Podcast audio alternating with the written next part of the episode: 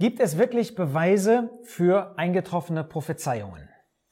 Stefan, du hast in deinem Video über Tyrus davon gesprochen, dass die Vorhersagen in Hesekiel 26 alle, was Tyrus betrifft, in Erfüllung gegangen sind. Die Stadt wird zerstört, man findet keine Spur von ihr und es sei so eingetroffen. Nun gibt es ein Buch, ähm, das ich gesehen habe, wo so ein Frontalangriff gegen erfüllte Prophezeiungen gemacht wird. Dabei wird zum Beispiel darauf verwiesen, ähm, dass der Prophet von einer Belagerung durch Nebukadnezar spricht in den Jahren 586 bis 573 vor Christus, dass aber der Prophet zwischen 600 und 560 vor Christus gewirkt habe und dass man gar nicht sagen kann, das hat er vorhergesagt. Heißt das also, nichts Genaues weiß man nicht, du kannst dein Video wieder abschalten? Nee, so einfach ist das natürlich nicht. Das hätten vielleicht einige gerne.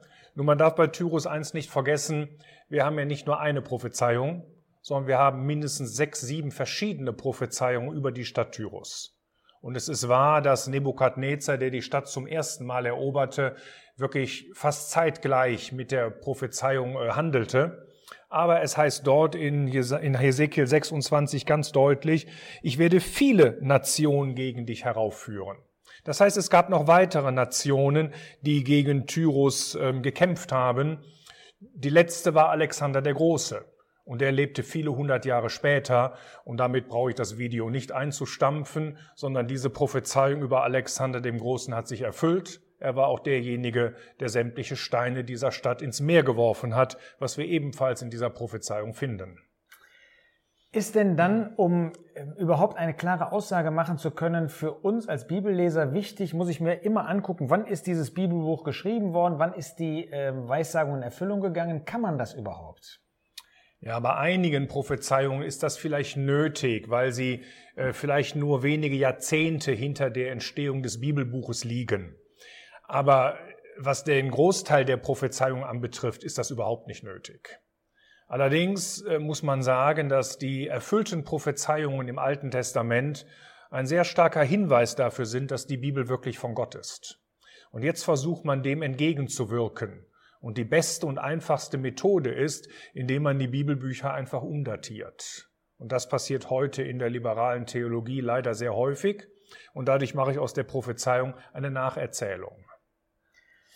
Vielleicht ein großes Problem ist ja, dass nicht jede Weissagung so konkret alle Einzelheiten über die Person, sagen wir die Person des Herrn Jesus, mit Namen nennt. Nehmen wir mal eine Weissagung, die auch in Zweifel gezogen wird. In Psalm 22, Vers 17 ähm, sagt David, und ähm, ich habe das immer verstanden als eine äh, Weissagung im Blick auf den Herrn Jesus in dem zweiten Teil von Vers 17. Sie haben meine Hände und meine Füße durchgraben.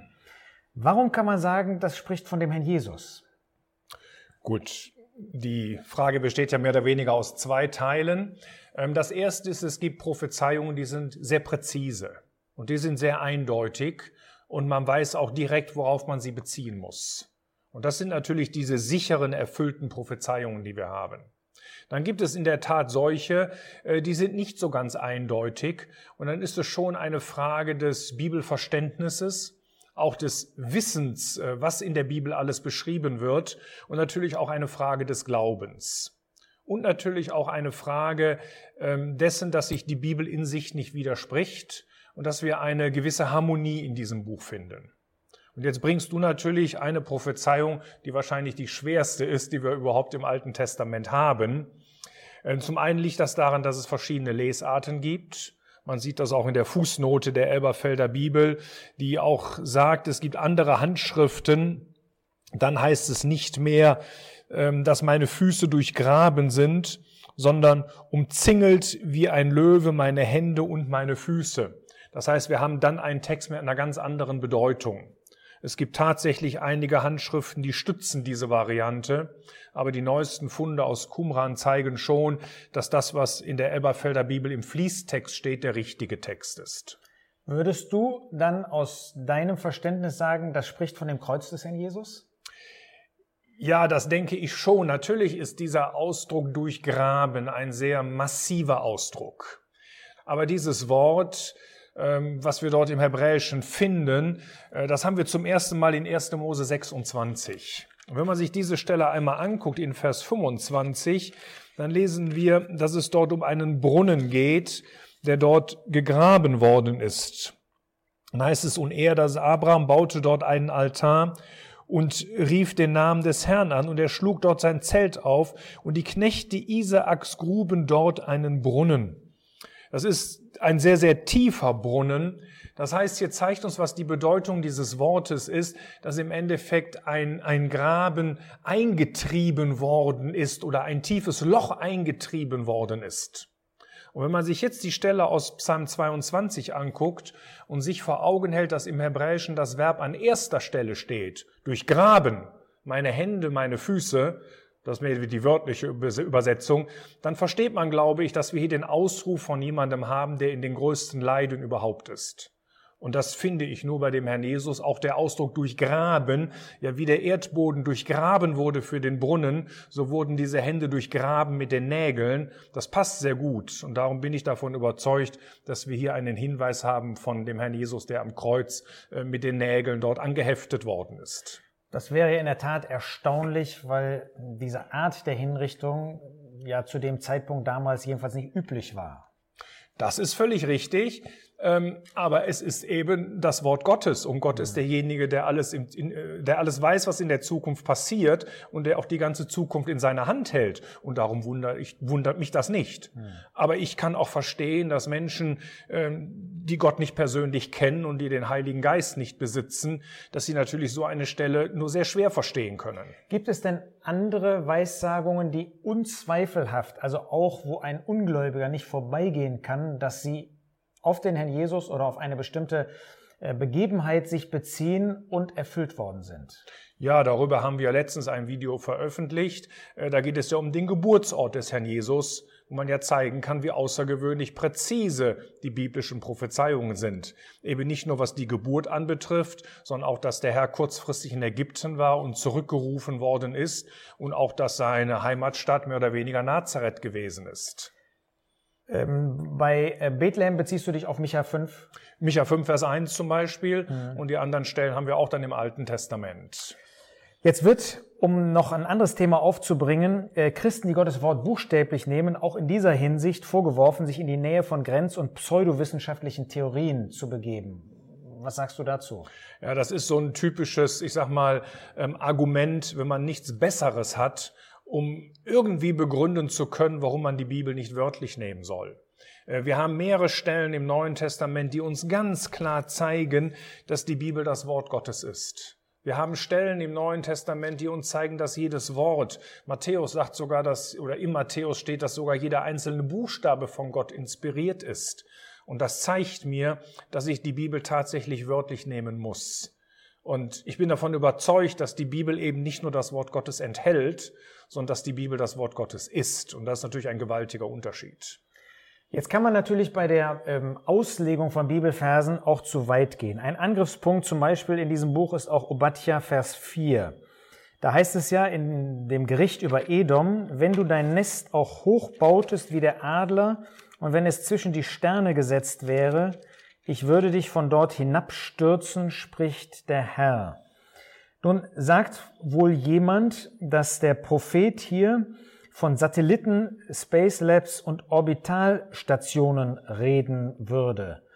Ähm, kannst du das nachvollziehen oder ist sowas dann tatsächlich wie so ein Eigentor, was sich ähm, Christen schießen, weil sie über das hinausgehen, was Gottes Wort wirklich sagen möchte?